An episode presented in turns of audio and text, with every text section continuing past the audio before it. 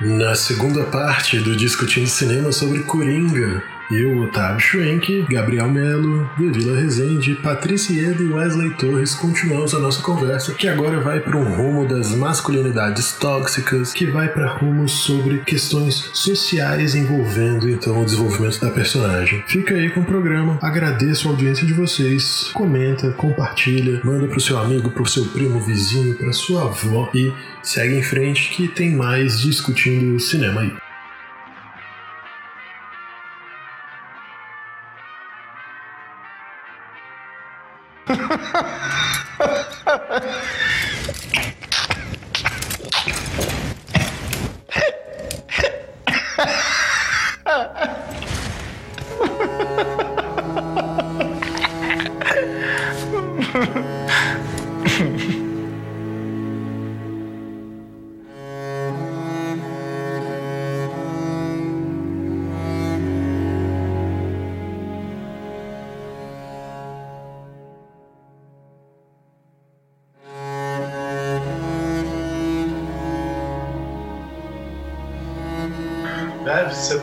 Cara aí de. tá guardando várias coisas. É, eu queria... não, eu tô pensando, é, eu tô pensando em muita coisa, porque, é, enfim, vocês estão trazendo aí coisas que eu, enfim, não, não tinha pensado, né? Eu tô, eu tô olhando as minhas anotações aqui, tô fazendo várias, várias sinapses.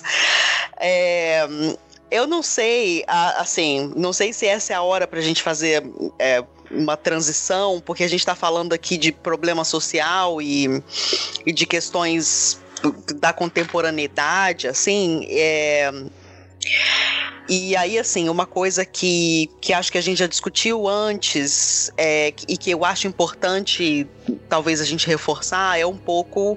É, e eu, como geógrafa, eu vou, vou ter que tirar aqui a minha a minha carteirinha é, de quem acha que o espaço é uma categoria central, né, importante para entender tudo, Sim. né, para entender a gente e, e tudo mais, o, é, a vida, o universo e tudo mais, né.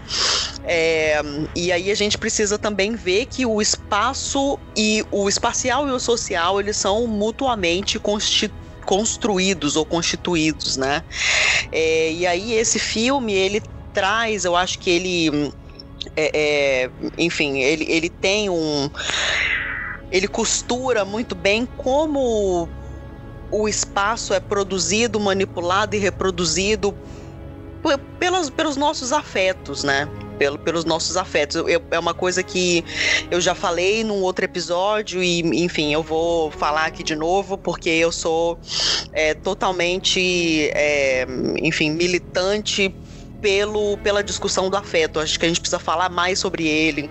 É, dentro da academia, assim, a gente, como geógrafo, precisa falar do, do, do afeto como motor de construção do espaço, né? É, e esse filme ele traz, assim, eu acho que uma das coisas mais bonitas dele é essa construção que ele faz essas paisagens emocionais, né? Desde o começo, ele começa com um incômodo, você tá sentindo aquele incômodo, aquele mal-estar, e depois ele vira identificação e é muito doido quando vira essa chave, você se sente, você tá, você tá se identificando com o Coringa, é muito bizarro. E você, você não quer se identificar com ele porque ele é um cara que tem um transtorno mental e ele é um cara que é um assassino, né?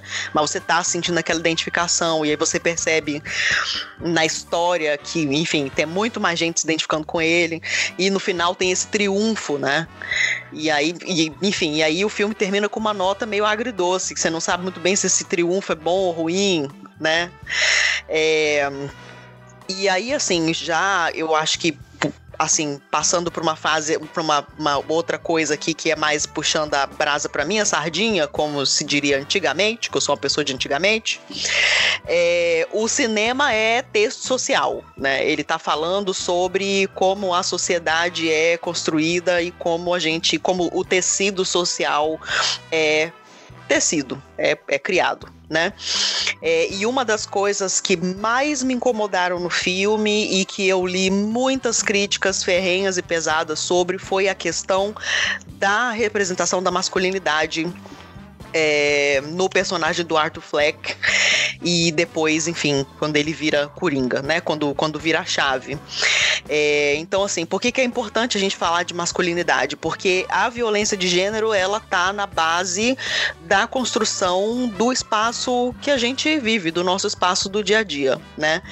É, e aí o Arthur Fleck, ele é, um, ele é uma personagem eu vou trazer aqui, vou, vou fazer aqui um momento, momento citei um autor chique, eu vou citar uma autora chique, que é a Raywin Connell, é, e ela, ela cunhou e trabalha muitos, há muitas décadas já com o conceito de masculinidade hegemônica e contra-hegemônica ou, ou, não hegemônica ou subalterna, enfim. É, e aí a gente tem várias masculinidades ao longo do filme que são como é a masculinidade construída, elas são desenvolvidas e construídas a partir da alteridade, né, do, do outro. É, não apenas. E, e o, isso aqui é uma coisa importante. O outro não é necessariamente o diferente, né? Então a gente tem o diferente e a gente tem quem, quem não é a gente. Esse é o outro, né? É, e aí a gente tem há vários arquétipos super interessantes. Então, a masculinidade hegemônica tá no Thomas Wayne, né? Que é o macho alfa, rico, todo mundo quer ser o Thomas Wayne. Thomas Wayne é, é pai do Arthur Fleck por alguns minutos, né? É, você, você fica naquela tensão de achar que esse cara vai ser o pai e tal. E aí, enfim, o Otávio citou a cena dele tá mijando em pé no banheiro e aí o outro chega. Quer dizer, você tem, você, é, é uma cena totalmente é, representativa de, de masculinidade, de conflito de masculinidade, né?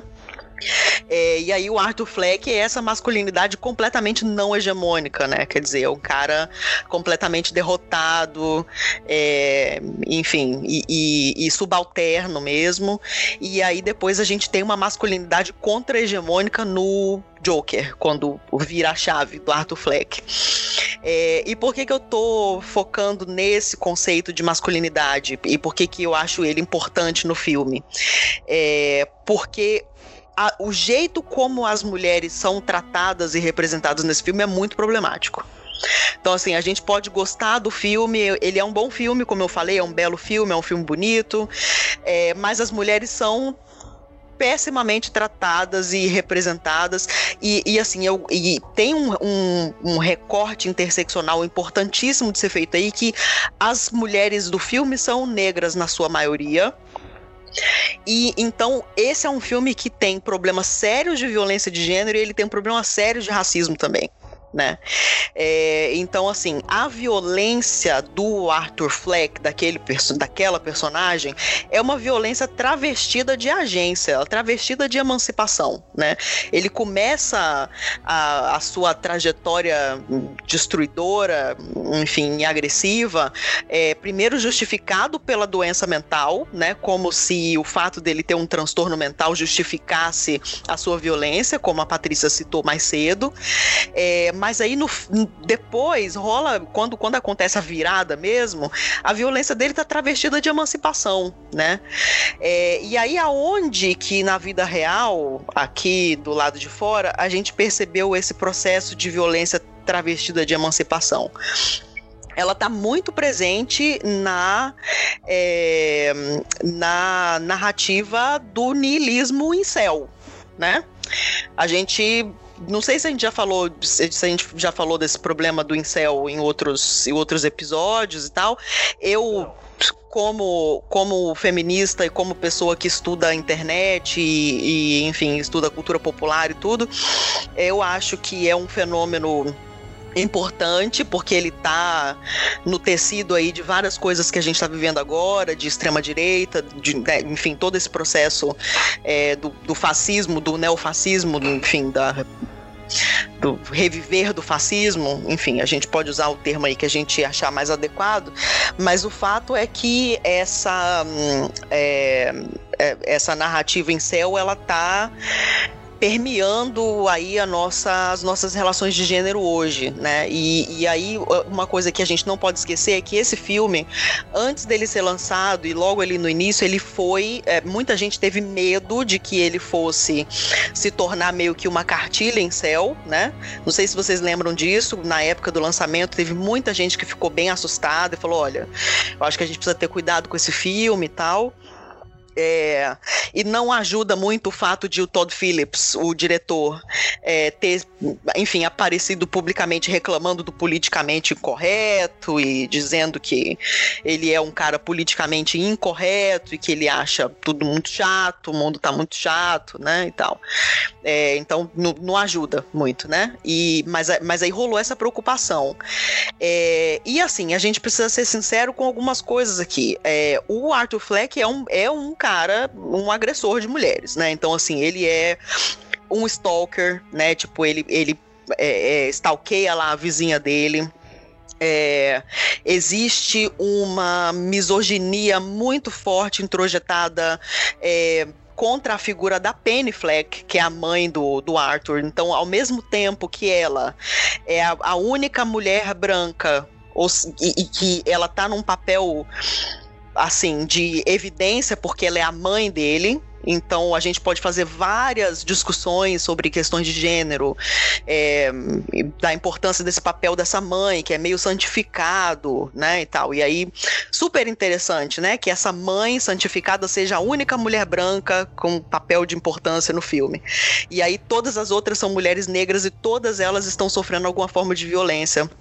É, ou, enfim, e, e fora isso, é, os estereótipos, né? Então, todas as mulheres negras do filme, elas são, primeiro, estereotipadas. Então, a gente tem a raivosa, a gente tem a gostosa, a gente tem a. a como é que se diz? A, a severa, né?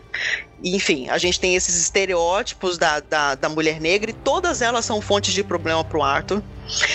É, e, e o filme termina com, com uma nota também um pouco ambígua. A gente não tem certeza se ele matou a última, né? Enfim, ele sai pisando numa poça de sangue, você não sabe muito bem o que aconteceu. É... E aí, assim, é, a gente pode pensar em termos de, de questão, de, de, uma questão do ponto de vista da, da narrativa, é, se a história é vista do ponto de vista do Arthur, ele aquele homem, Arthur Fleck, ele é racista e ele é misógino. Né? Então, por que que a gente se identifica tanto com essa personagem? Por que que a gente gosta tanto desse anti-herói? Se ele carrega consigo todos, essas, todos esses problemas, né? É, então, assim, é, eu cheguei para pesar o rolê, pesei o rolê. e agora tá, tá com vocês. É, estou preparada para o cancelamento. Não, de forma alguma. É, e só para trazer um pontinho do que você falou, né?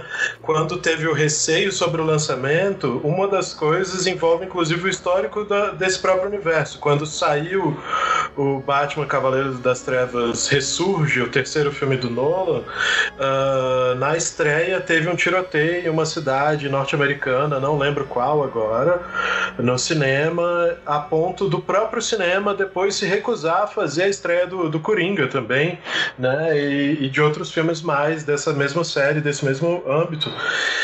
E aí eu acho que, bem, todo esse restante de coisas que você trouxe, que é tudo isso, né, que que tra traz aí pontos que são, cara, absurdamente importantes para a gente tratar esse filme mesmo, porque uh, são poucas mulheres que aparecem no filme para começar, né? E daí do, do que você listou uh, e do que a gente tem ali no filme que eu me lembre, é, tem a mãe com a filha no ônibus, que é uma mulher negra. Uh, a gente tem a vizinha, que eu já esqueci o nome, que também é uma mulher negra, com, com a filha. São duas mães solteiras, né? Ou, ou aparentemente solteiras ali, pelo que se demonstra. Uh... E agora isso deu ainda outro estalo na minha cabeça, porque a única figura paterna que aparece no filme todo é o Thomas Wayne. Né? É, é, o Bruce, só o Bruce Wayne que pode ter pai, as outras pessoas não têm. Uh, e a assistente social dele, que que são, acho que, as três mulheres que, que tem mais foco no filme, junto a Penny a mãe. A Martha Wayne só aparece para ter mais uma vez a cena das pérolas estourando de novo pela. Enfim, isso já apareceu no cinema acho que oito vezes. E vai aparecer no filme do Bat Pattinson também, vai aparecer em todos os filmes do Batman para sempre, né? É, o nome da vizinha é Sophie. Isso. E ela é a única personagem dessas mulheres que ele encontra que tem nome.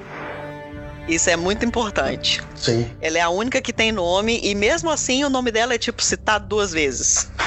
Né? Sim. A gente não tem muita certeza, assim. É, só, eu só queria fazer um adendo aqui é, de uma, uma coisa importante que eu esqueci de falar. É, por que, que é importante a gente, a gente pensar na masculinidade como mola mestra da construção desse personagem, é porque a masculinidade hegemônica, aquele conceito que eu falei mais cedo, é, ela tem a ver com o senso de merecimento.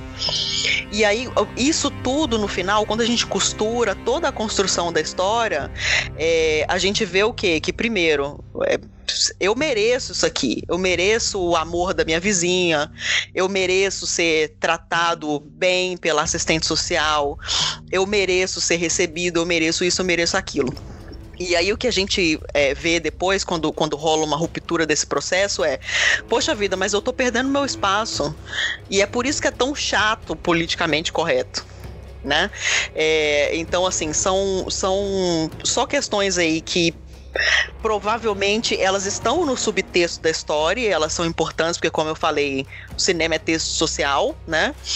É, mas provavelmente elas não foram pensadas é, de maneira é, proposital na, na, criação do. na produção do filme, enfim, na escrita do roteiro. E o fato dela, dessas questões não serem propositais é bastante significativo, eu acho. É importante pra gente pensar. É, alguém? Gabriel, Patrícia?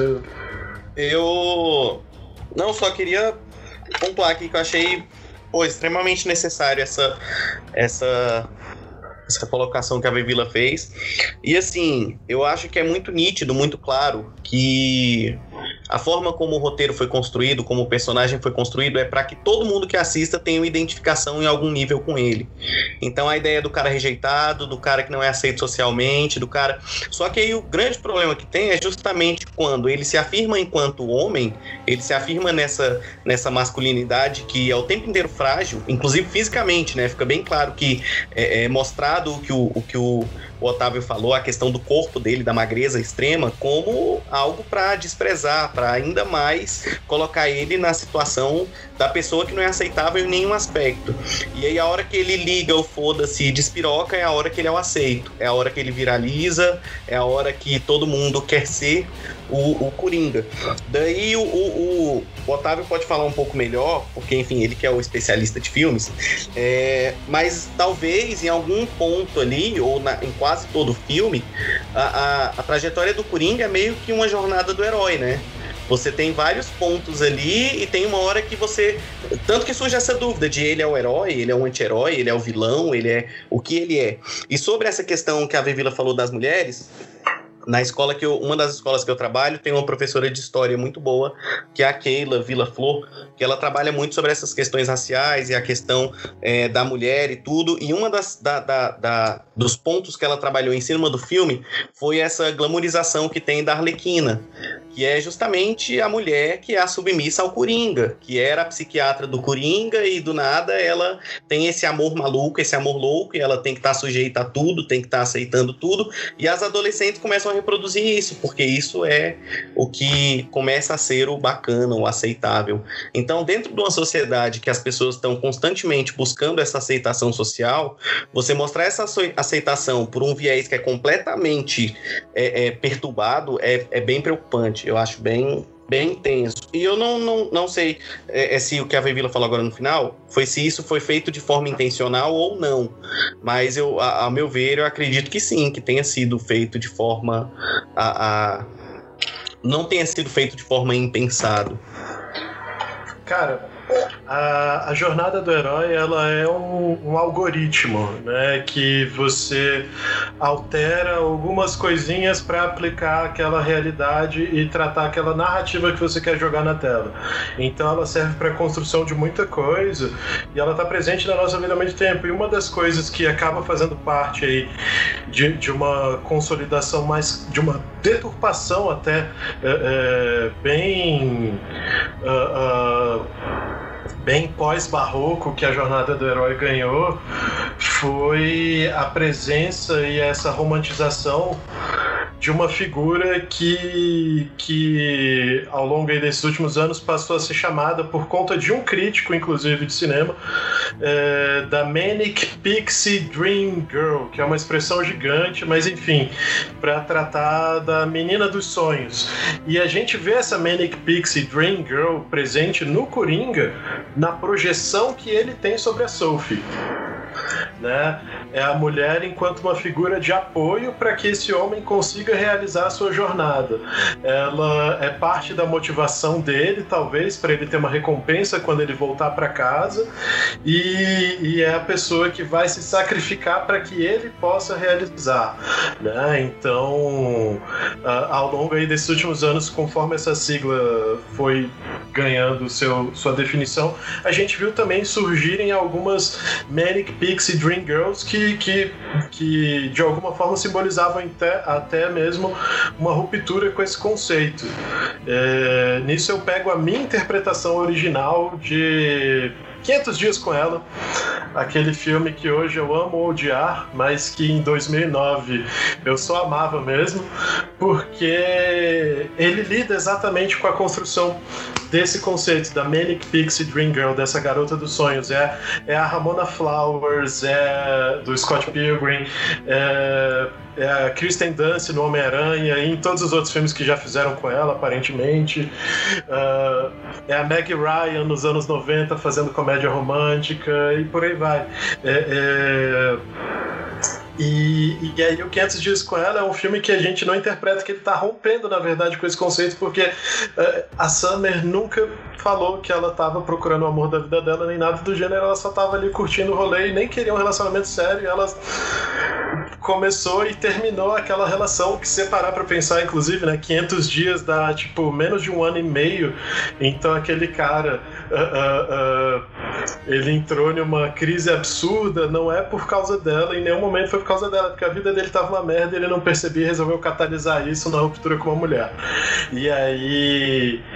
O, o, o Coringa, ele traz essas figuras femininas como parte dessa muleta. E é uma muleta que, que, que é bem degradante, né? E que, que reforça aspectos que, velho, no fim das contas, são aspectos de, de violência, são aspectos de, de imposição masculina uh, uh, de uma maneira que, que, que não, não é mais cabível, né? É, então, uh, a gente vê aí figuras que, que, que são muito delicadas e que e, e vão reforçando conceitos que, que são cada vez mais perigosos pra gente, né? O, o Coringa ter sido absorvido pela, pelo universo em céu é, é parte desse próprio processo de deturpação e de, de não interpretação, da mesma forma que a gente tem o, o próprio Capitão Nascimento e tudo ligado àquele universo. euh, euh, se você assistir Tropa 1 e 2 de maneira lúcida, você vai ver que é um filme que tá falando, vai, caralho, o tráfico de drogas é ruim, mas tem um envolvimento aí de figuras que não são daquele ambiente que faz aquilo tudo ficar muito pior e esse é talvez o problema principal daquilo. O problema não é o, o, o dadinho, o problema é o deputado, né? É, é, só que, cara, nem sempre a gente consegue observar dessa forma, a gente vai romantizando essas questões. E aí, é, é, ainda é, nesse ponto, eu acho que cai inclusive em aspectos que envolvem a indústria do cinema, o, a origem da, das narrativas, das personagens e a maneira como isso tudo foi construído, e, e o próprio processo uh, uh, de uma pseudo-desconstrução que vem acontecendo ao longo dos últimos anos, mas que ainda uh, não é pungente ou que a gente não dá margem ou que a gente não tem substrato suficiente, porque. O, o, o Coringa. É, é, é, bem isso que a Veto falou, na verdade, não tem nada para complementar, porque ele é o, um homem que está passando pelo seu sofrimento e a gente pode se compadecer desse sofrimento em alguns aspectos, só que isso não significa que eu deva passar pano para nenhum dos erros dele nesse sofrimento também. Então. O, o filme, assim como o personagem, ele, ele tem essas falhas, esses erros que, que são muito tensos, né? A relação do, do, do Arthur com a mãe é uma relação que, cara, uh, uh, é, é esquisita demais né? É, é, de, é de muita violência emocional, é, é de, de, muita, muita, muita, muita violência emocional. Uh, de uma maneira bem intensa, né? E aí e acho que isso reflete diretamente a relação que ele tem com as outras mulheres e acaba tendo também com o resto do mundo. Ele, uh, para mim, é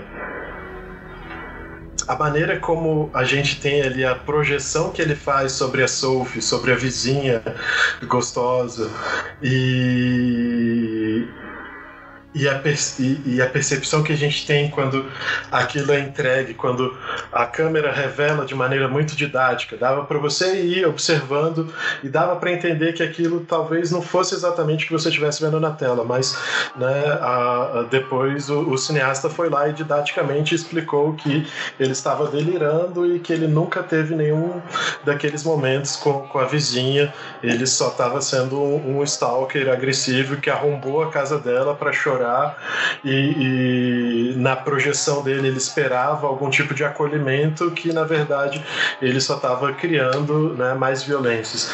Uh, é, é o próprio processo dessa projeção já é algo extremamente uh, uh, danoso e que faz com que os incels busquem esse tipo de legitimação, né? Porque uh, todo incel, esse celibatário involuntário, ele está em busca da sua própria Manic, Manic Pixie Dream Girl, né? Ele está em busca então dessa mulher acessório de uma fenibilidade extremamente adorável, que, que tem a sua franja bem cortada no meio da quarentena sozinha e que, velho, sei lá, é, enquanto ele está ali, né, a grande conquista da vida dele é zerar o, eu nem sei o que, que eles jogam mais, eu sou do tempo de Warcraft, sacou?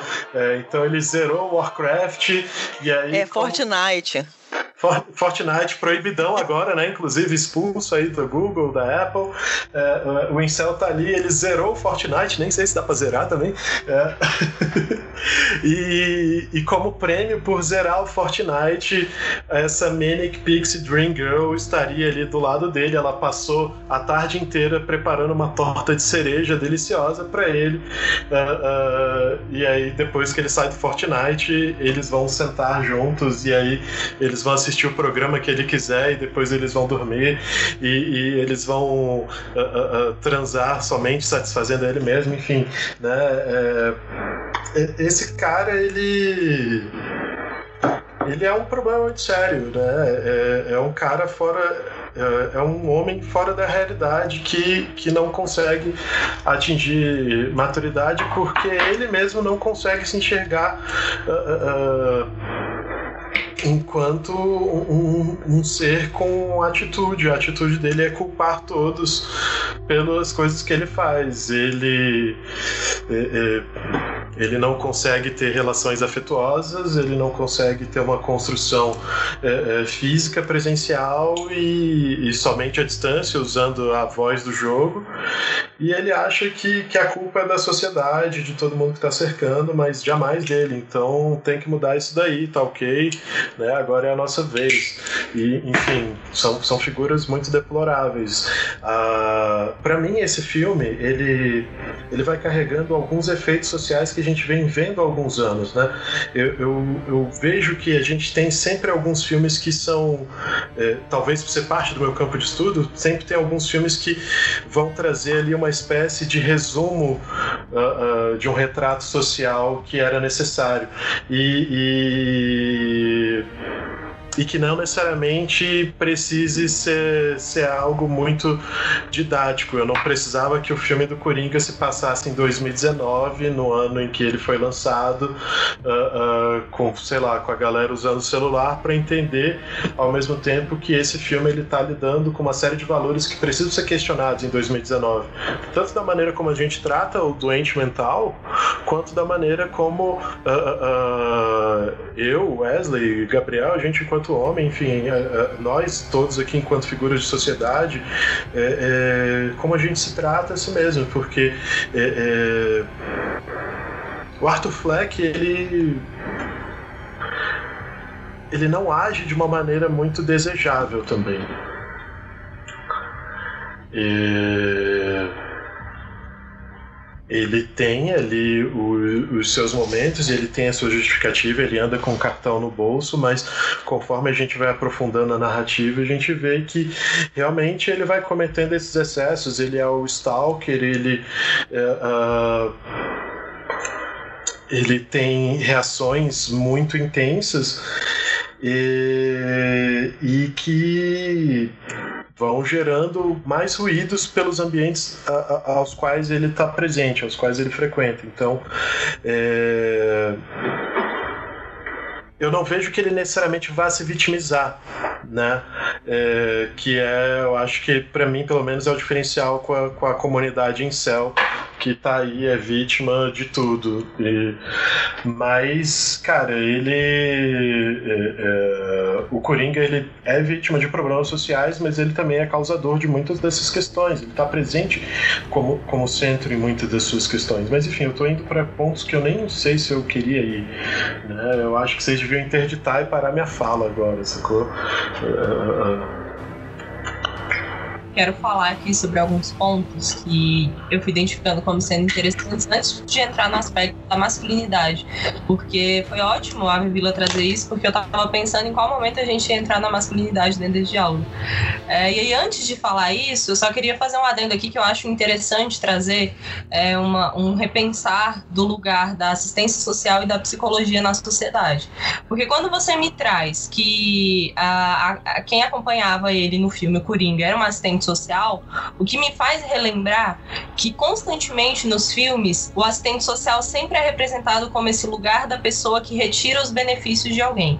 Nunca é representado, é sempre um, um serviço desgastado, sabe? Mas nunca vem representado como um lugar de acesso de direitos, de acesso de informação, nunca vem dessa forma. E do outro lado, quando é um psicólogo, é sempre um psicólogo distante, assim, é sempre aquela figura, tipo, você tá sentado num divã e tem alguém ali anotando falando que pouco interfere e nesse lugar frio. E aí a gente sempre trata o lugar da saúde mental como sendo um lugar frio e distante, que não contempla a minha realidade enquanto psicóloga atuando, sabe? E aí eu acho muito interessante falar sobre isso, porque a gente, inclusive, está no mês né, do Setembro Amarelo, que é o mês de prevenção ao suicídio, e embora eu veja que as pessoas falam hoje sobre o cuidado da saúde mental, é, e que é importante a gente ter esse espaço, mas eu vejo que as pessoas ainda falam isso como sendo um lugar é, muito frio e distante, sabe? Que não tem uma importância, é, porque eu ainda tenho pessoas que me procuram enquanto profissional, achando que meu lugar enquanto profissional é apenas uma conversa de um amigo que, tipo assim, ah, né, vou aqui conversar e tal, e é só isso. E não é, tem todo um lugar muito maior para isso, né? E aí é, é, é, curioso isso, porque as representações sempre são, são feitas dessa forma, e que isso faz com que as pessoas é, do social não queiram acessar a saúde mental e o cuidado da saúde mental, porque é sempre visto como esse lugar desgastado e, tipo, ou vai tirar o seu benefício que você precisa, ou vai ser um profissional que está ali do seu lado, mas de uma forma muito, distran muito distante, muito fria, que não é a realidade do que eu percebo no, no meu campo profissional.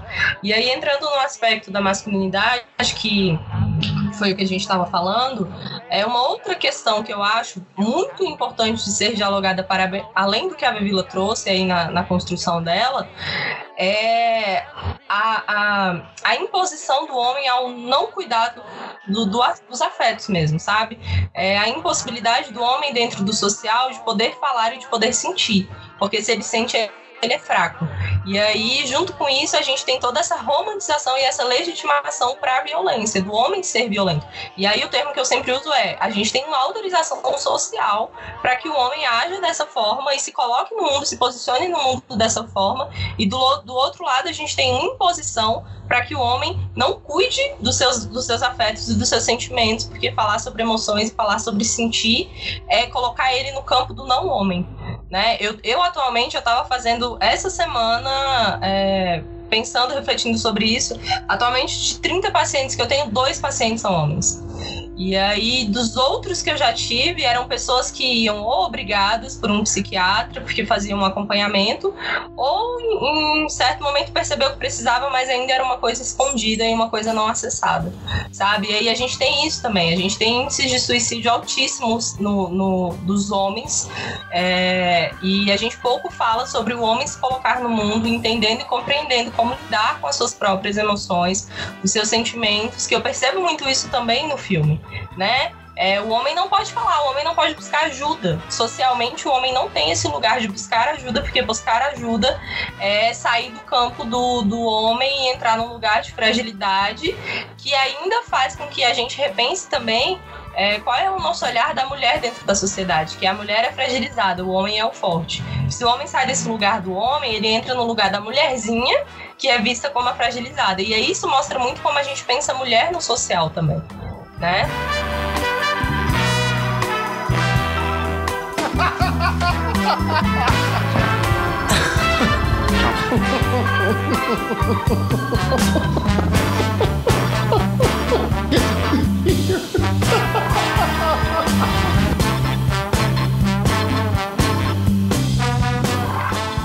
não tenho o que falar, cara. Eu acho que vocês estão. Vocês, estão inundando aí com coisas muito boas. Eu nem tenho mais. Uh, eu nem tenho o que dizer sobre isso, né? Pra mim. Uh, uh, é algo que eu acho muito mais importante para mim no meu universozinho ouvir do que falar sobre. Não da questão da masculinidade, mas de tudo, todo o restante que tange isso, uh, uh, sobre o o, o, o, portar social sobre a relação uh, uh, com as mulheres, a relação de raça, enfim. E, porque o, o, filme ele traz isso, ele traz. Eh, ele traz um personagem que, que tem ali as suas nuances de, de misoginia presentes e que isso, é, é, pensando de uma maneira, uh, uh, tentando observar o, o, big picture aí do universo desse, desse personagem e dos desdobramentos que ele tem, sei lá, uh, que ele pode ter nesse universo de filme ou que a personagem em si tem ao longo aí da sua história. a gente vê a relação extremamente tóxica do Coringa com a Arlequina. É, é uma relação extremamente abusiva, de, de, de, de absurda dominância, violência. É, é, tanto é que o filme solo da Arlequina, né, que saiu esse ano, que tem o um nome gigante, e eu vou ter que falar porque eu gosto muito desse nome. Caramba, peraí. Aves de Rapina. É, é, cadê o nome todo, Google? É, Aves de Rapina, Arlequina e a sua emancipação fantabulosa. Né? é, é um filme que, que foi feito para mostrar o que, que é a Arlequina depois que ela resolve romper com o Coringa, né? E também depois da catástrofe que foi Esquadrão Suicida, que, enfim, é, é um filme que, que eu queria muito um dia fazer um podcast da gente assistindo ele e comentando ao vivo, fazer em tempo real, né? Só para comentar o quanto que aquilo ali é, é pavoroso. Mas, enfim. Uh o Coringa ele é uma figura muito, muito, muito, muito, muito detestável ao longo da sua construção, uh, uh, da sua mitologia. Ele. Uh, ele traz, né? E aí, conforme vocês foram falando, eu fui lembrando de, de, vários momentos, de coisas que eu já li ou que eu assisti antes, porque Cara, o, o Coringa nos quadrinhos né, tem uma história em que ele vai tornar a Batgirl, que é filha do comissário Gordon, ele faz com que ela fique paraplégica. Tem uma outra história em que ele também vai cometer um estupro nela, paraplégica. Uh ele tem essa relação extremamente abusiva com a Arlequina, então e, e, sei lá, mas que ah, no, no primeiro filme, no filme com o Jack Nicholson, a relação que o Coringa tem com a, a mulher dele, né, é, naquele filme é uma relação muito, muito violenta também, porque o, o Coringa do Batman, do Jack Nicholson, aquele Coringa de 89, que tem uma trilha do Prince que é fantástica, minha primeira recomendação de hoje, é, ele ele era um gangster que em uma das ações que ele estava envolvido ali, o Batman apareceu e aí ele caiu em um tanque de ácido. Esse tanque de ácido fez com que ele ficasse com a pele branca, o cabelo esverdeado e um sorriso fixo no rosto. E ele vai desenvolvendo então essa coisa da risada, enfim. Só que a relação que ele tem com, com a com a namorada dele nesse filme é que só passa a aceitar ela depois que ela também é, inala esse mesmo ácido e fica ali com um sorriso fixo também. Né? Ele precisa fazer com que ela passe pela mesma violência para que ele possa continuar aceitando. Uh, então, eu nem consigo responder o que a Veves perguntou mesmo, que a, a, provocação que ela fez, mas é, eu consigo ver que, que o personagem ele foi construído para que ele se, fosse velho, ao longo de qualquer uma das suas encarnações, que ele fosse realmente uma figura uh, violenta, misógina, extremamente agressiva, além de já ser né, a própria personificação do caos social. Uh, uh, o Coringa do, do Heath Ledger, ele ele fala que ele é um agente do caos, que ele só tá ali para ver né, a cidade pegando fogo mesmo. E, e, o Coringa do Rockin' Fênix é o cara que, meio que sem querer, sem planejar, faz com que a cidade também acabe pegando fogo. Só que eles vêm trazendo todas essas outras violências, todas essas outras relações. Uh, uh, extremamente abusivas, né? Essa maneira de demonstração de poder uh, através da agressão, através, enfim, de, de, de, um, de, uma opressão. Não é nem que ele esteja devolvendo para a sociedade energia que ele não recebeu ou a opressão que ele recebeu, mas ele uh, uh, ele exerce isso de uma maneira muito categórica, né? É, vocês têm mais pontos para falar? Vocês querem jogar outras coisas do filme, outras provocações? Gabriel até caiu aqui da ligação. Vou só, só comentar o, o, uma parte do que a Patrícia falou. É, eu também vejo, e agora a visão de quem está dentro da escola, o quanto que é bizarro essa forma como psicólogo, a forma como a atenção a, a, a esse tipo de saúde é, é, é vista de forma muito equivocada. É, dentro da escola privada, o aluno que tem transtorno, o aluno que tem uma dificuldade, ele é visto como dinheiro porque a escola privada está ali pelo lucro, ela não está ali pela educação.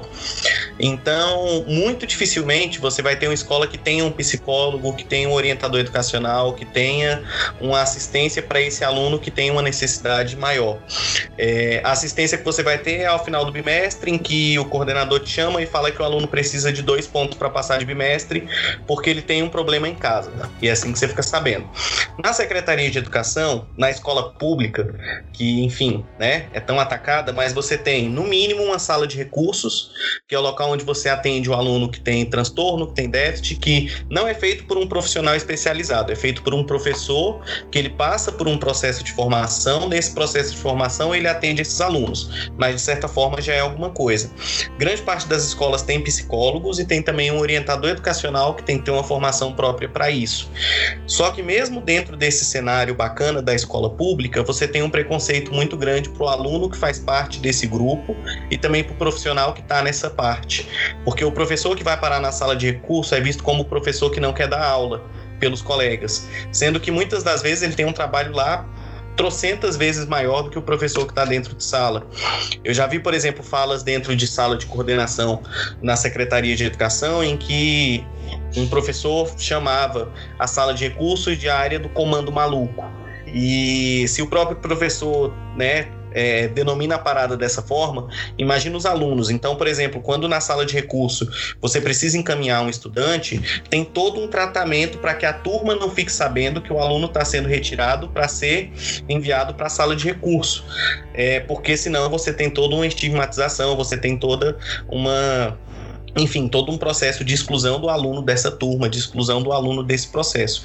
E aí até perguntando um pouco para a Patrícia como que deveria ser isso, porque eu já já fui professor, por exemplo, de uma aluna que ela tinha uma síndrome bem difícil, ela tinha, por exemplo, movimentos repetitivos e, enfim, é, foi numa escola particular e toda a direção, todo o corpo diretivo da escola deixava claro que a aluna estava ali só para socialização. Mas a gente sabe que não é só isso, a escola tem que ir muito além disso. E aí, dentro de um processo de incluir a aluna num, num, numa turma, é, é, você tinha, na verdade, um processo de exclusão dentro de, dessa turma, porque os alunos não entendiam a pessoa que estava ali, é, os próprios professores não entendiam o transtorno que ela tinha, não entendia é, a necessidade que ela tinha, e aí você cumpre a lei, mas você não cumpre a função social da escola. E, enfim, é, então, dentro do que a Patrícia falou, essa questão de como que o machismo ele, ele é, causa uma série, inúmeros danos nessa relação com com a questão com, com, com a saúde mental, é, o próprio preconceito, o próprio, a própria estigma, estigmatização que se tem do psicólogo, ela também provoca isso. Até porque no psicólogo não é interessante. O interessante é ir no Ítalo Marcili, porque a live dele, 4 da manhã, é genial. E aí você resolve todos os seus problemas e, e é isso aí, você muda o seu mindset.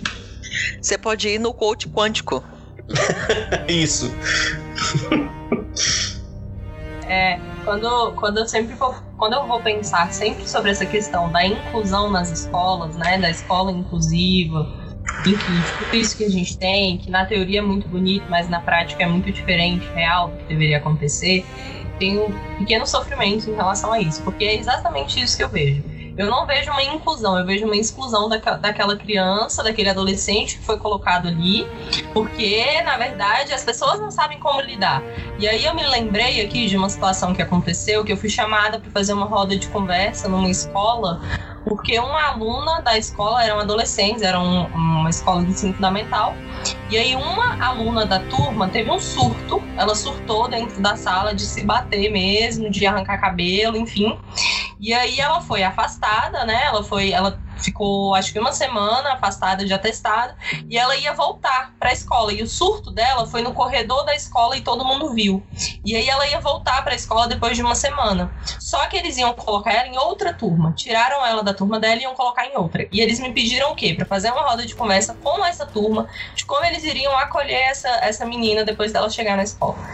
E aí é é, e aí ela ela, eu fui fazer a roda de conversa com os adolescentes e tal. E aí, diálogo, né? Qual é a ideia? diálogo, é conversar. E é falar que, olha, o que foi esquisito, o que, que aconteceu e levar informação. A, acho que a questão maior é levar informação quando as pessoas não sabem o que é. Ah, tem um fulano na minha turma que tem um transtorno tal. Ok, vamos, vamos dialogar sobre o que é ter esse transtorno? O como é lidar com uma pessoa que tem esse transtorno, não é colocar essa pessoa e excluir aqui, ah, não, é porque ela é diferente, é porque ela é assim, mas como que eu acesso a realidade dessa pessoa?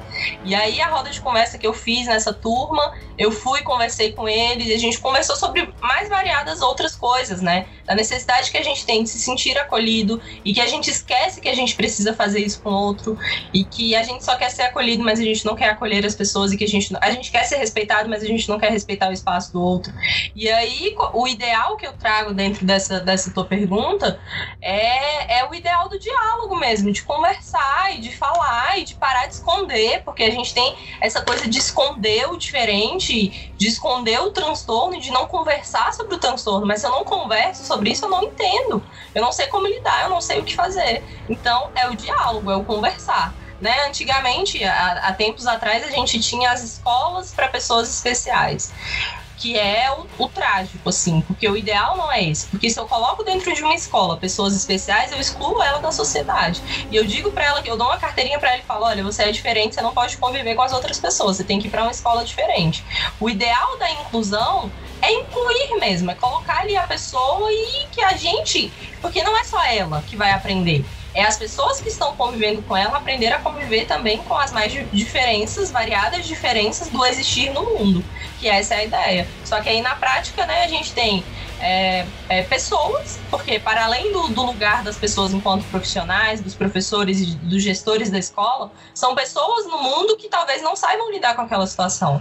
E aí a gente tem esse lugar do atenção social é, é, voltada para a saúde mental é sempre muito estigmatizada e a gente precisa entrar num lugar de repensar a loucura mesmo, né? E aí eu não, não vou falar sobre isso porque a gente entra em outros aspectos da construção social da loucura dentro da nossa história, mas que a gente precisa repensar a loucura para a gente repensar as nossas formas de relação no meio assim, social que a gente está inserido.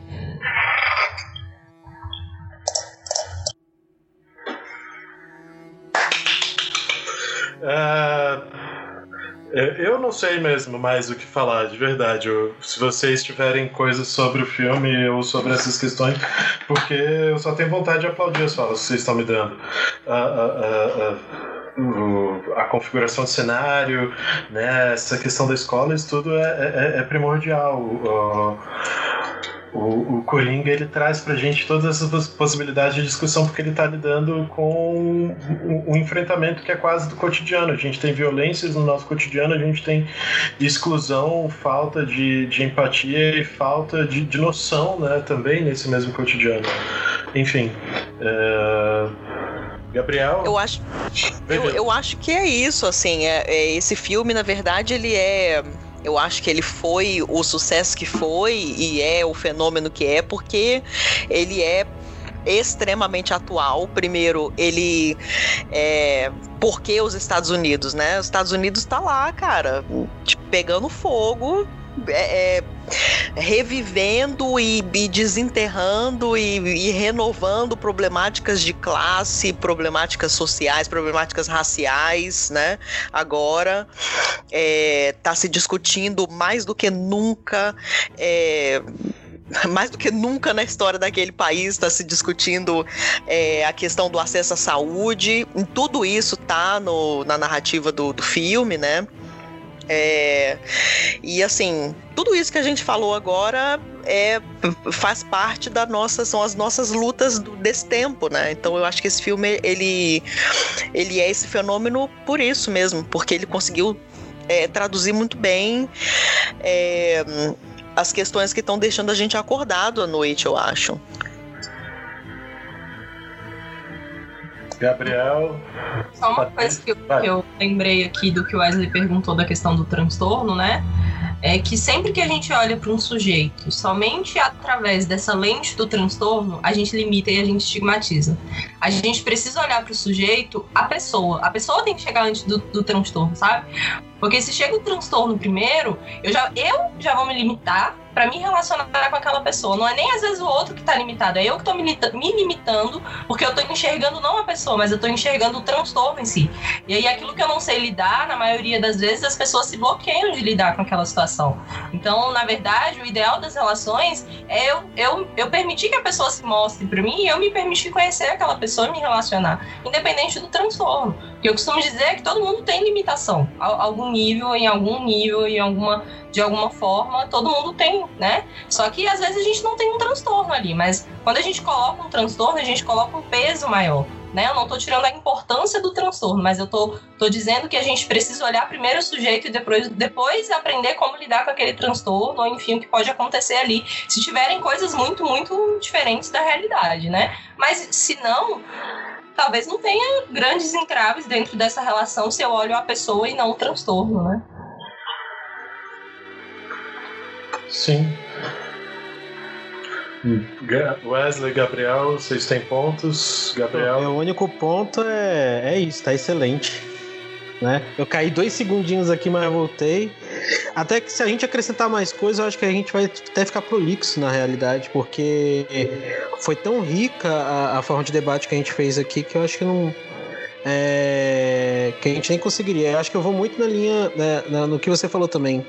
As meninas falaram coisas que eu acho que é até melhor a gente ouvir do que até a gente também é, expressar algum ponto assim de de outras relações, né? Até sobre tudo que elas construíram. Então, é isso, foi excelente, né? Eu tava aqui ouvindo, eu já sei que tá gravado, né? Mas já quero ouvir de novo. Cara, porque a gente tá, tá lidando com um filme que que, que com a sua narrativa de outra década não é um filme fora de época, é um filme super super contemporâneo, super presente e, e até no que a gente tem a criticar sobre ele, né? Até nos erros que a gente tem a apontar sobre esse filme, ele ele é realmente atualizado, ele é extremamente contemporâneo. É, é, é, é porque né? É, tem uma questão, por exemplo, legal, inclusive, sobre a indústria do audiovisual norte-americana, em que é obrigado por lei, por exemplo, ter pelo menos um personagem negro. Isso, isso é uma questão legal uh, sobre o cinema. Isso é muito esquisito, inclusive, né, de ter essa obrigação. Uh, uh, e aí o Coringa não tem só um, tem, tem, tem algumas personagens negras, mulheres, né, basicamente, inclusive. Se eu não me engano agora, posso estar esquecendo de personagens do filme, mas as pessoas negras que aparecem ali são mulheres. E, tem um secretário no hospital psiquiátrico que é negro e é o cara que fica atrás da grade entregando a pasta do, ah, sim. do arquivo. Sim. Né, que, ah, é, que ele aparece ali na segunda metade do filme e acho que ele aparece depois no finalzinho, quando ele sai andando no corredor. Uh, é. é enfim, o, o, o filme ele traz toda. Uh, ele possibilita um debate extremamente atualizado até nas suas críticas, o que é um problema para o filme, mas que é, é importante para o que a gente vem almejando. Uh, uh, desse tipo de questionamento, de, de cara eu acho que eu não preciso simplesmente questionar a violência que é traduzida ali, mas o porquê dessas violências, né? É, e, e, as origens delas e o que, que elas, uh, uh, como elas se reproduzem, como elas se mantêm uh, e como que, que elas continuam criando problemas e, enfim, fazendo parte aí das nossas inúmeras deturpações sociais. Eu acho que ainda é um filme que, que é perigoso que precisa de um disclaimer, que precisa de debate e acompanhamento, né? É, é um filme que, cara, uh, ele foi feito por mais que ele tenha classificação indicativa 18 anos no Brasil e fora, é um filme que foi feito exatamente para adolescente assistir, né? É... Então Uh, uh, talvez ele traga aí alguns problemas. Não sei se ele é 16 anos. No Brasil eu jurava que ele era 18. Talvez seja, mas não lembro disso. É porque que aí tem uma questão também industrial mesmo do, do, do rolê do cinema, uh, dos grandes estúdios, buscando esse nicho aí dos quadrinhos. Porque e... Eu lembro, Otávio, que teve uma discussão na época, justamente porque ele veio 18, e aí eu não lembro se depois do filme ter lançado. Cara, não lembro. Eu sei que teve uma história de 16. Eu não, não recordo se de fato foi rebaixado para 16 ou se manteve os 18. É. Eu acho que é 16, sim, viu? E a Patrícia confirmou aqui agora. É 16. O que só piora, né? É... Mas isso vem de uma decisão da indústria. Uh de tentar, de tentar novas questões, porque eh, a gente estava entrando em um ciclo de filmes originários dos quadrinhos, uh, a maior parte deles de censura livre ou de uma, de uma classificação bem mais baixa. E aí a Marvel, a Disney conseguiu lucrar mais, eh, na verdade era Fox ainda, né? É, não era nem a Disney, mas conseguiram lucrar mais de um bilhão com o primeiro Deadpool e mais de um bilhão com o segundo Deadpool, ambos 18 anos. E isso foi o catalisador para a galera ver que talvez seja possível pegar esses personagens e fazer filmes uh, de uma orientação mais adulta. Né? Tanto que isso acaba criando problema para outros uh, uh, filmes uh, originários dos quadrinhos, quando eles, nas suas histórias originais, eles são realmente mais violentos, e aí a galera tenta dar uma abrandada ali que caga o rolê todo, como exemplo, o Esquadrão Suicida, que é um filme que não faz sentido. É... E que tem o Coringa também, que é um Coringa que também não faz sentido, né? é o Coringa MC Guimê. Mas aí uh, a gente vê que, que isso é muito importante. Esse filme ele traz uh, essas importâncias, né? Ele traz uma, uma discussão que, cara, vai continuar sendo atual durante muito tempo, sacou? E, e mais ainda, né? A gente está discutindo um personagem em que cuja origem dele no, em quadrinhos e em outros filmes nem tem nada a ver com o que foi mostrado ali. Né? É, é, essa foi até uma tentativa mais romântica de, de, de tentar humanizar essa trajetória e mostrar o, o que aconteceu para levar aquele ponto. Mas o, o Coringa que estava ali nos quadrinhos, o, os vários Coringas, né? Hoje em dia nos quadrinhos existem três, inclusive um Coringa que é Batman, isso não faz sentido, mas é, ondas, né? Quadrinho tem que ser psicodélico mesmo. Uh, o Coringa dos quadrinhos, ele sempre foi um bandido, um gangster que, velho, com ele aconteceu alguma parada que ele ficou branco e verde, mas ele sempre foi esse bandidão, esse gangster, né? É, e o Coringa do Arthur Fleck, não, ele nunca foi o gangster, ele era o cara ferrado que queria ser comediante, ele queria ser o Seinfeld daquela geração e, e não conseguiu, né? É, e, e foi para outros rumos. E isso traz pra gente esses processos de, de humanização. Só que isso traz também, né? Então, o ponto que eu falei várias vezes da possível má interpretação. Acho que esse filme precisa ser visto sempre com acompanhamento para que. Eh, essas coisas possam ser melhor compreendidas, para que a gente não tenha. Uh, já está rolando, mas enfim, né, para que a gente pelo menos espere não criar novos adoradores de tropa de elite, uh, da mesma forma que se criou, né, para que o, o Coringa não seja o Capitão Nascimento de 10 anos depois e coisas do gênero. Não precisa, né, gente? Tá bom. tá bom assim. Pede pra sair, traz o saco. É, e falando nisso, né? Vamos aí. O editor vai soltar a vinheta agora.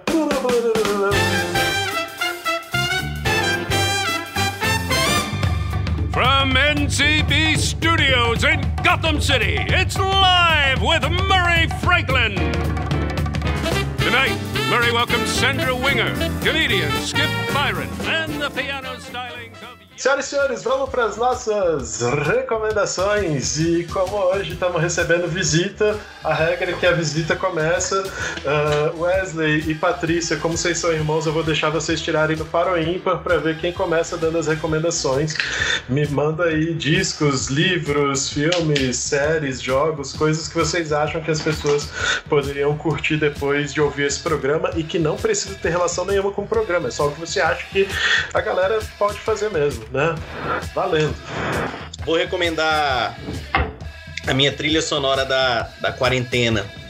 Agora na quarentena eu descobri aqui, encontrei um trompetista libanês. Né? O cara é muito, muito bom e eu não consigo parar de ouvir. Ele chama Ibrahim Malouf. Malouf. Não sei se a pronúncia é assim. Mas. Ele é puta, é muito bom. Nossa, Parabéns. que surreal, velho. Que surreal. É, é, enfim, brilhante. E não consigo parar de ouvir. E para assistir, eu não sei se pode recomendar dois, mas agora já vou. Você pode recomendar dez coisas se quiser. Dez? Ah, então peraí. Eu... Não, mentira, só esse mesmo. Cara, tem uma série na Netflix, eu gosto muito do rolê de comida, de cozinhar e tal. E tem uma série na Netflix que é Street Food. Tem uma temporada sobre a, a Ásia, tem uma temporada agora sobre a América Latina. A América Latina não não não achei tão da hora quanto a da Ásia, mas mais do que uma série sobre comida, é uma série sobre as pessoas, cara, sobre o que faz a, a pessoa chegar naquele rolê do cozinhar e do porquê que aquilo é importante. Pô, é, o primeiro episódio do, da, da temporada sobre a Ásia é surreal. É muito massa. Então, recomendo aí. Dá para entender muito da cultura dos lugares de acordo com, com a forma como eles se alimentam e o que, que faz a comida deles serem extraordinária. Cara, eu assisti o Street Food América Latina, eu fui ver alguns. O de Salvador eu achei lindão. E o de Bolívia, o Bolívia La Paz, uh, talvez seja porque é, é, quarentena, doutorado, vida social, desemprego, tudo isso tá, tá flutuando na minha vida nesses últimos tempos. É, mas eu, cara, o episódio tinha 29 minutos, aos 24 minutos e 32 segundos eu comecei a elaborar lágrimas. Né? Eu achei muito legal, muito bonito. Eu acho que as pessoas deveriam mesmo assistir essa série porque ela está falando sobre as pessoas e a nossa relação com comida de uma maneira tão, tão legal, tão simbólica. O episódio de Salvador é, dá, dá vontade de, de de, velho, sei lá, dá vontade de você uh, entrar pra Umbanda, uh, aprender os rituais para você poder aprender a fazer o acarajé e eu nem sei o quanto que eu tô cometendo agora também de É de o candomblé, tá? Não Olha Umbanda só. não, o candomblé e Umbanda são coisas diferentes. Tá vendo? Tá vendo? Olha só, menino branco aqui e tal. É... Mas o episódio é lindo. É o episódio é lindo. É. Ah, é, Patrícia, recomendações. Eu recomendo que as pessoas leiam a Constituição. O Hugo faz isso quase todos os programas. Eu vou colocar aqui Constituição. Qual cópia? Versão de 88? Eu tenho a Constituição no meu consultório. E aí os pacientes vêm falar: por que você tem a Constituição aqui? Eu falei: por que, que você não sabe que eu tenho a Constituição aqui? Vamos conversar sobre isso. a importância da Constituição. Mas enfim. É... De filme, eu lembrei aqui agora do Nise, O Coração da Loucura, que é um filme maravilhoso. Assistam, quem não assistiu.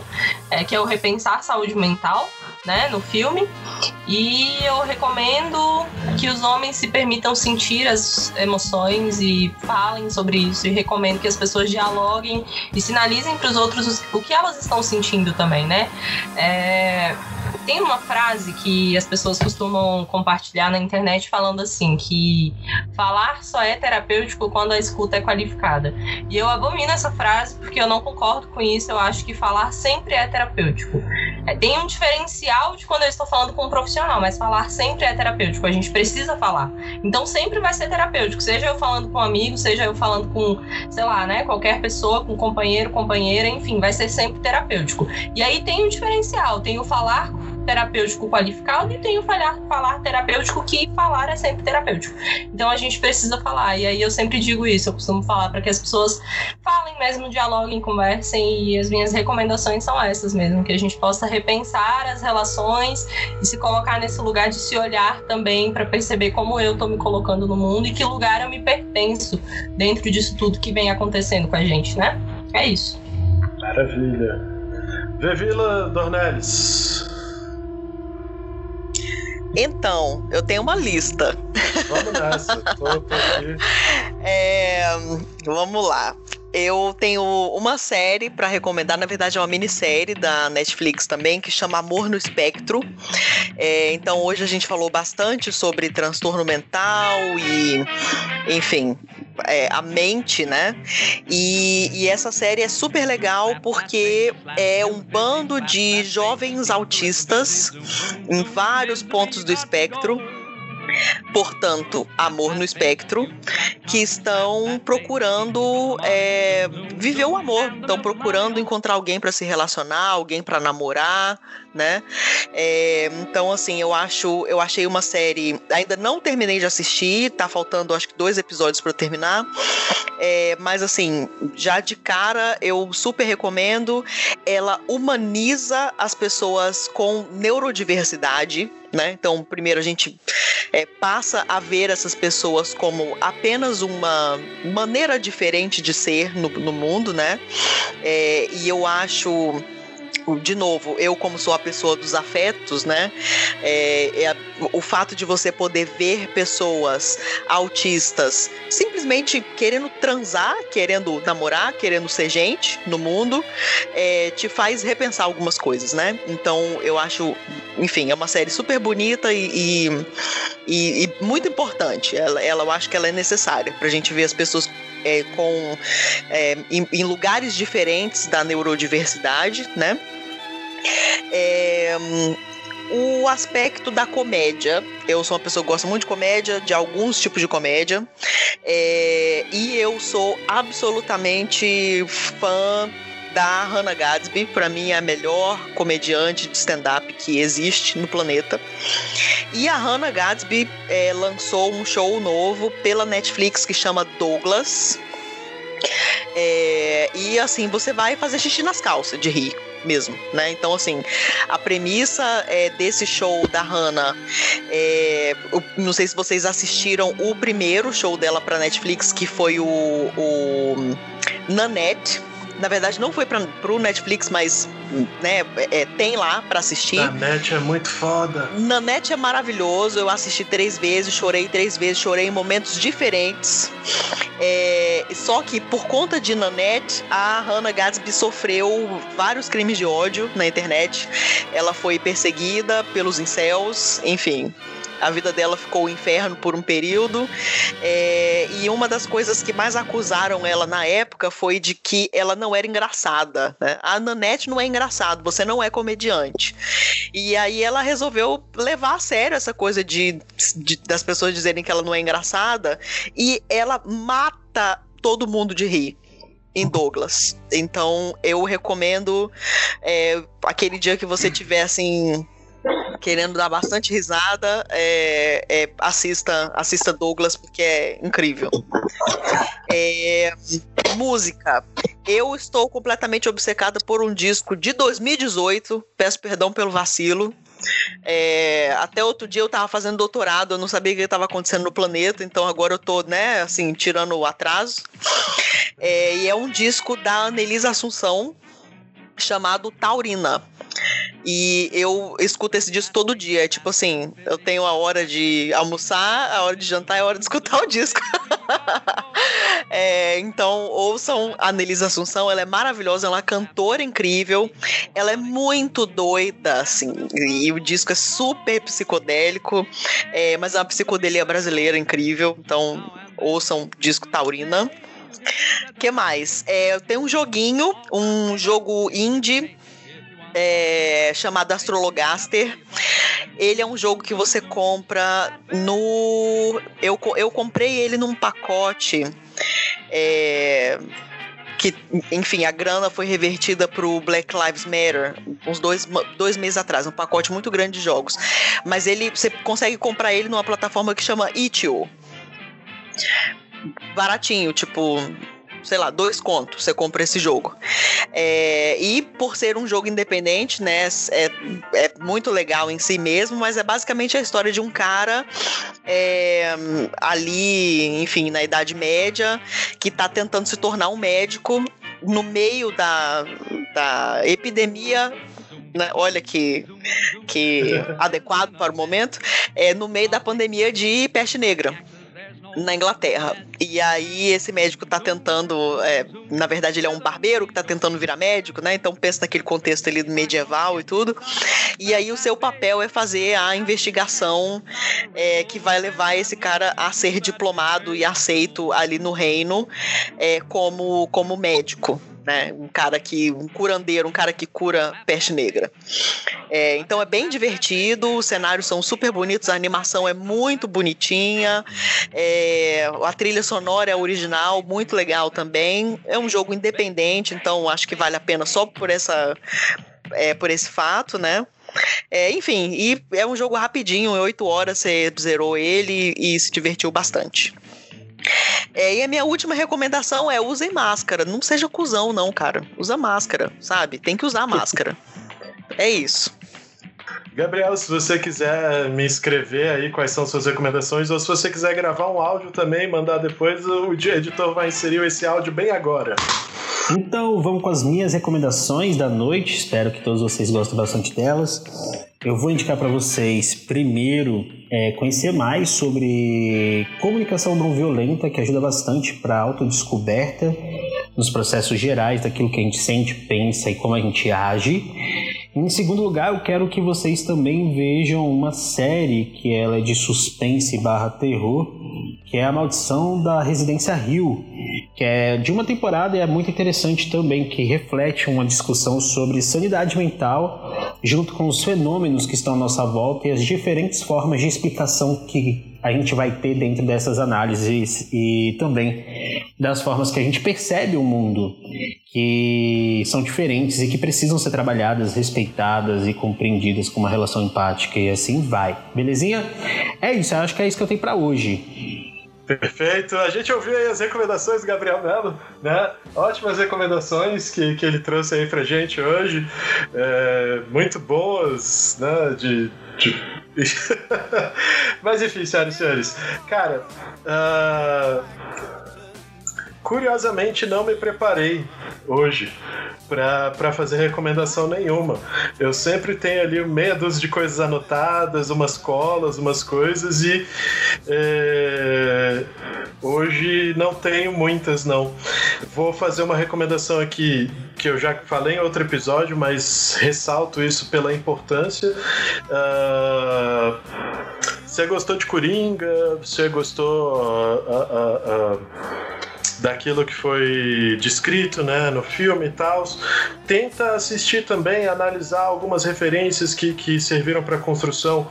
Né? Então, se você que curtiu o filme está aí ouvindo a gente, busca assistir aí os dois filmes principais que serviram de base. Eles são interessantes para a gente ver mais desse debate sobre a violência e sobre a, a questão da saúde mental e a maneira como a nossa sociedade ela é escrota mesmo.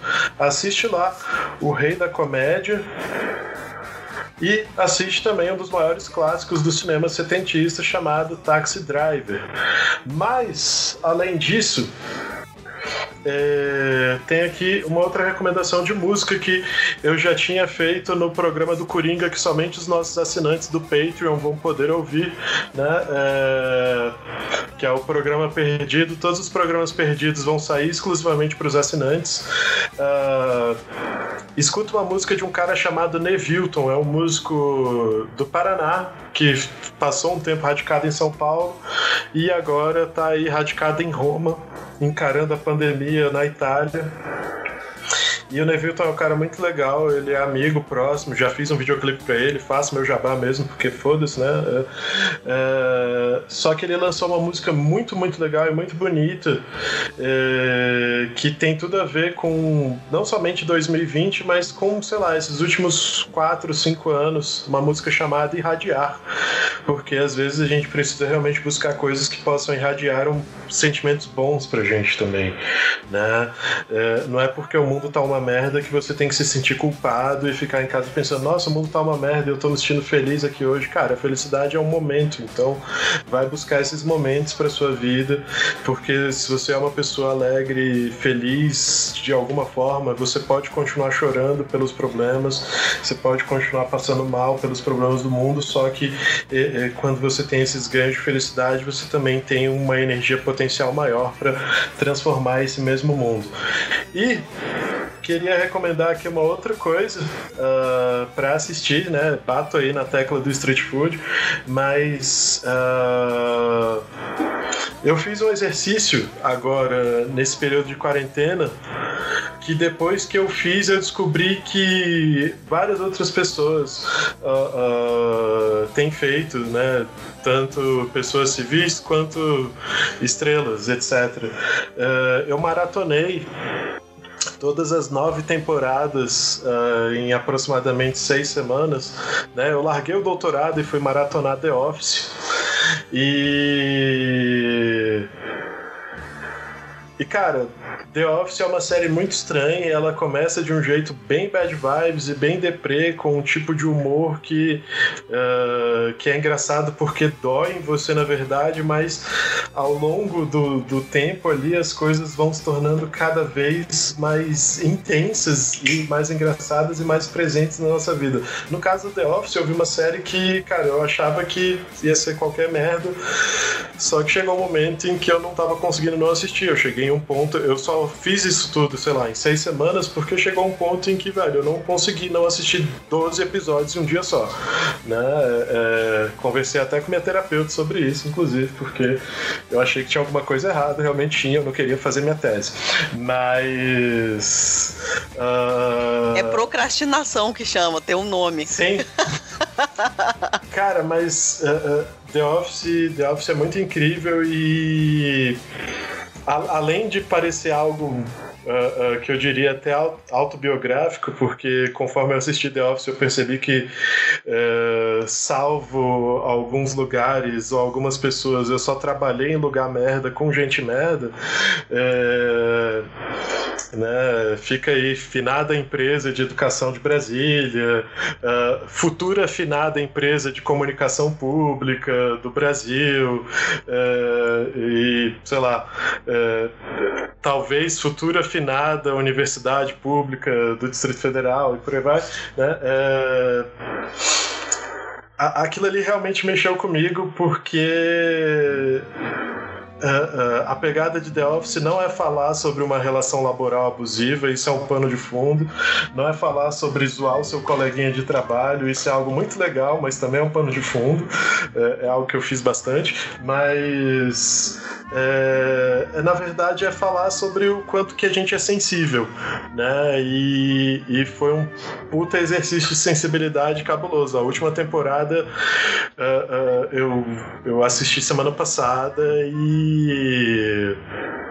os últimos episódios, é, cada, cada vez que eu terminava, eu precisava fazer uma pausa da minha vida. Então, se o episódio tinha 20 minutos, eu tomava outros 20 minutos, meia hora, 40 minutos para fazer outra coisa. Né? É, e aí, para ver os últimos dois episódios, eu fiz um dos melhores molhos de tomate da minha vida, porque. É, é enquanto eu assistia, eles estavam, o tomate estava no forno e aí depois eu precisei fazer minha pausa digestiva para entender o que eu tinha assistido e aí cozinhei mais, enfim.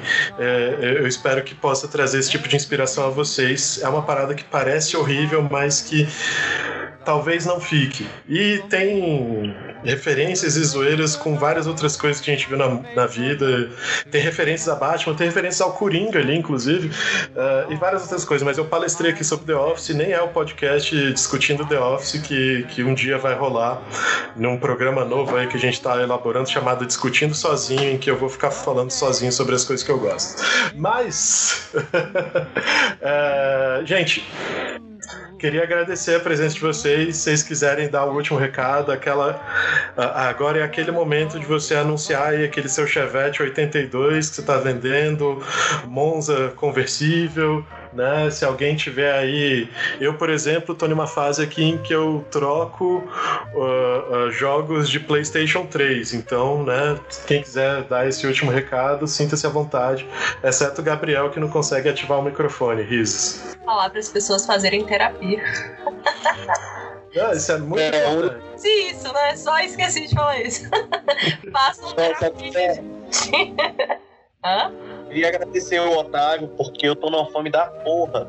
Ele falou de molho de tomate, eu acabei de pensar que um macarrão com molho de tomate agora vai cair bem, então eu vou fazer um molho de tomate agora, cara. Valeu. Vai nessa, vai nessa, vai nessa. O meu molho tá pronto. Eu fiz muito molho e depois eu descobri que eu acabei me inspirando em uma outra série que eu acho deplorável e acho, acho palha mesmo, né? Que é Friends. Acho que é a série mais coxinha da história e que criou aí toda uma juventude hoje com quase 40 anos extremamente fresca, né? É, e que é, não votou no Bolsonaro, votou no Amoedo, assim como eu acho que o próprio Thomas Wayne também faria, né? É, é, mas enfim, né? É, eu descobri que eu fiz que nem o Joey em um episódio, eu, velho, eu fiz muito molho de tomate só porque eu precisava resolver a minha crise ali, entendendo o que, que eu tinha assistido. Mas é isso, né? Mais algum recado? Não?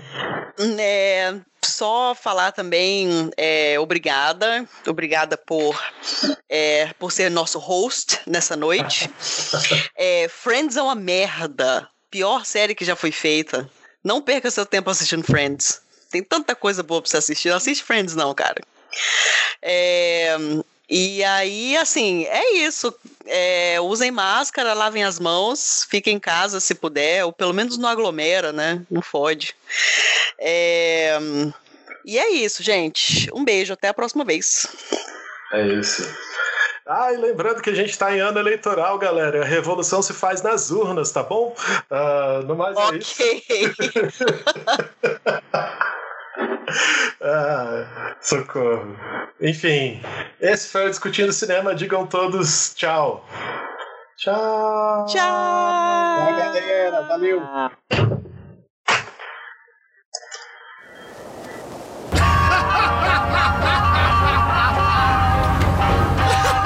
happy and you know it. Wiggle your ears.